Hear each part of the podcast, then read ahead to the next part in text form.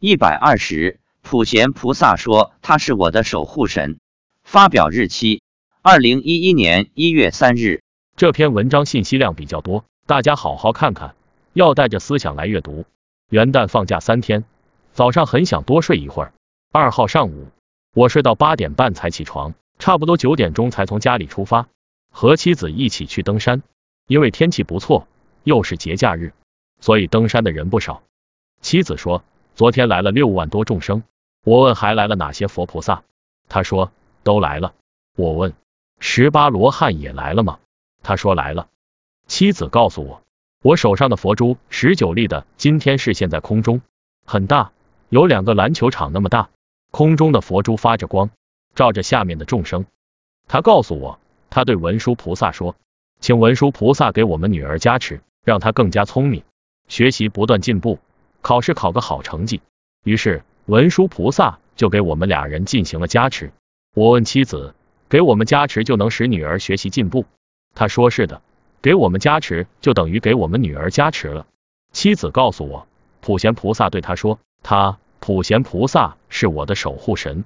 我说，我的护法神不是韦陀菩萨吗？妻子说，护法神和守护神不一样，每一个生肖属相都有一个守护神。我的生肖守护神是普贤菩萨，妻子的属相守护神是大势至菩萨。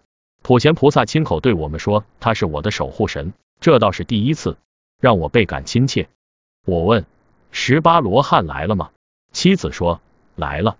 他说十八罗汉在现场做着护法工作，他们把鬼赶走，不让他们进来。我问什么叫把鬼赶走？不明白。妻子解释说。十八罗汉是来护持道场的，外面还有一些鬼想跑进来，十八罗汉不让他们进来。看来这六万众生是被菩萨选定的，未被选定的人员未经允许是不能进来的。没想到在荒郊野外，没有任何建筑的露天临时道场，也一样有护法，无关人员也不得入内。妻子还说，我父亲昨天来了，生气了，说我这么晚才去登山，让他等了很久，下次不来了。我说。以后要等菩萨通知再来。我们登山的时间不一定的，看来睡懒觉不是个好习惯。不管天多冷，以后都要努力早起。昨天还来了一头鲸鱼，在现场喷水，在佛菩萨的加持下，鲸鱼喷的水雾化后成了甘露水。这头鲸鱼现在也是经常来，看来是一头觉悟了的鲸鱼。随喜赞叹。